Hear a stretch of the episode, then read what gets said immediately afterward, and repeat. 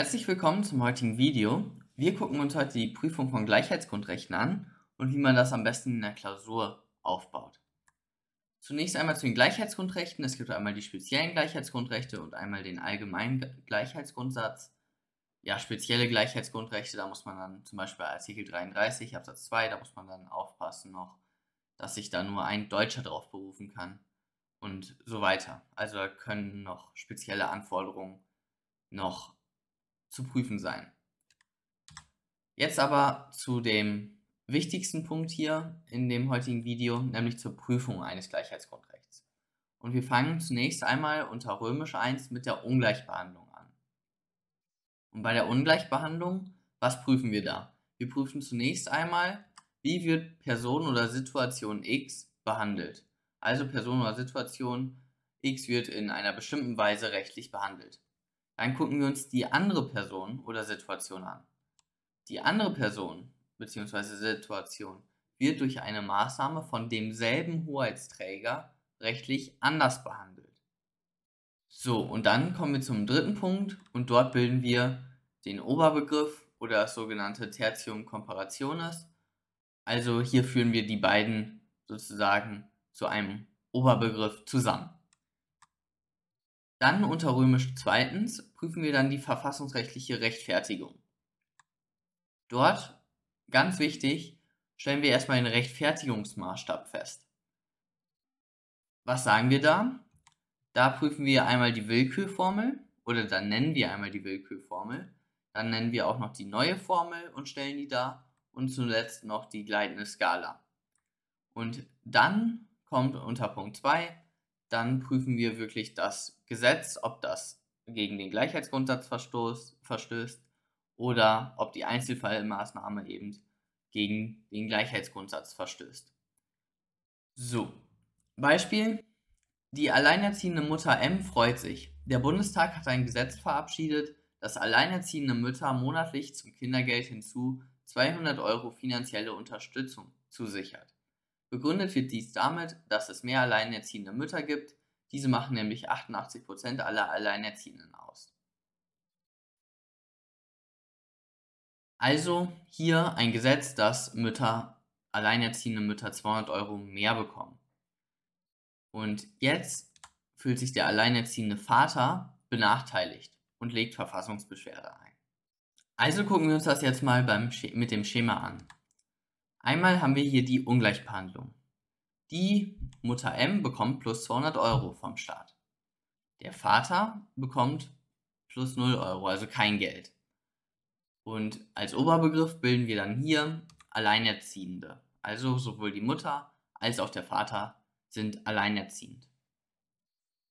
Und jetzt in der verfassungsrechtlichen Rechtfertigung. Da würden wir jetzt in der Klausur die Willkürformel einmal darstellen, die neue Formel und die gleitende Skala und würden dann sagen, ein Streitentscheid kann aber dahinstehen, wenn alle drei Ansichten zum gleichen Ergebnis kommen und würden dann das prüfen. Aber dazu komme ich gleich auch nochmal. Und wir würden natürlich jetzt hier sagen, also ich glaube, da gibt es jetzt keine oder eine andere Ansicht ist nicht vertretbar, dass das hier eine Ungleichbehandlung ist von Müttern, alleinerziehenden Müttern und Vätern. Also Mütter bekommen einfach 200 Euro mehr und Väter nicht. Das wäre natürlich jetzt eine Ungleichbehandlung und dementsprechend wäre das Gesetz nicht mit Artikel 3 Absatz 1 mit dem allgemeinen Gleichheitsgrundsatz vereinbar. Der Rechtfertigungsmaßstab. Und da möchte ich noch mal ein bisschen mehr Zeit drauf verwenden. Wir haben einmal die Willkürformel. Da sagt man, irgendein sachlicher Grund genügt. Das hätten wir jetzt oben gegeben gehabt. Also nach der Willkürformel wäre oben keine Ungleichbehandlung gegeben, weil wir haben ja gesagt, und das stimmt auch so, das habe ich nachher nachgeguckt, 88% der Alleinerziehenden sind Mütter. Und das ist ja ein sachlicher Grund. Ja, die meisten sind eben Mütter und die müssen dann halt unterstützt werden oder so. Ist natürlich kein guter Grund, aber würde wahrscheinlich für die Willkürformel genügen. Dann die neue Formel. Und bei der neuen Formel, die ist jetzt neuer natürlich, also ist aber auch nicht mehr schon, ist aber auch schon ein bisschen älter. Bei der neuen Formel, da unterscheidet man zwischen einmal der geringen Intensität, das sind insbesondere solche sachbezogenen Merkmale. Da würde man die Willkürformel noch weiter anwenden. Und bei hoher Intensität, das sind insbesondere personenbezogene Merkmale. Da würde man dann die spezifisch gleichheitsrechtliche Verhältnismäßigkeitsprüfung anwenden. Also man würde eine Verhältnismäßigkeitsprüfung machen. Um zwischen der geringen Intensität und der hohen Intensität unterscheiden zu können, muss man natürlich ein bisschen abwägen. Also liegt eine geringe Intensität vor, Willkürformel, liegt eine hohe Intensität vor, müssen wir eben eine Verhältnismäßigkeitsprüfung nach dieser neuen Formel machen. Und wie gesagt, hohe Intensität sind insbesondere personenbezogene Merkmale, insbesondere die aus Artikel 3 Absatz 3, also Geschlecht, Abstammung, Rasse, Sprache, Heimat und Herkunft, Glauben, religiöse oder politische Anschauung. Ja, genau, und dieser Rassenbegriff, da wisst ihr natürlich alle, der steht noch sehr in der Diskussion, ob der nicht herausgestrichen wird. Und natürlich auch noch Behinderung, äh, habe ich jetzt noch im, im Satz 2. Behinderung habe ich jetzt gerade überlesen. So, also insbesondere wenn halt eins wegen, sagen wir, keine Ahnung, also gerade im obigen Beispiel war natürlich jetzt Geschlecht, also die Mutter bekommt, weil sie alleinerziehende Mutter ist, bekommt Geld und der alleinerziehende Vater bekommt kein Geld. Also das wäre eine Unterscheidung wegen des Geschlechts und dementsprechend würde da hier die spezifisch gleichheitsrechtliche Verhältnismäßigkeitsprüfung anzuwenden sein. Dann die gleitende Skala. Und die gleitende Skala, da verwendet man immer die sogenannte spezifisch gleichheitsrechtliche Verhältnismäßigkeitsprüfung. Ist einfach nur ein schönes Wort. Ähm, warum heißt das spezifisch gleichheitsrechtliche Verhältnismäßigkeitsprüfung?